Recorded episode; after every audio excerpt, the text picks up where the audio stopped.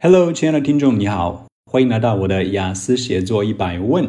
今天要讲的是一个频繁被学生给问起的问题。经常有学生问我这样一个问题：雅思写作有换题季吗？我们都知道，雅思口语呢，每年是有三个换题季的，分别是在一月初、五月初和九月初。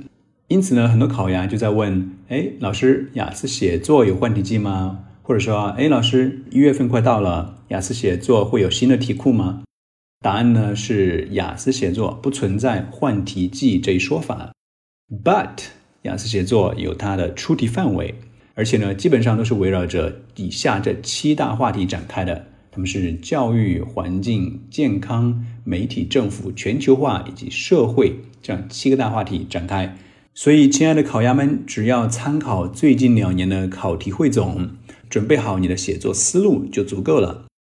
如果你想获得二零一九年到二零二一年雅思写作真题汇总的话呢，我都给你准备好了，只需要在评论区留言即可。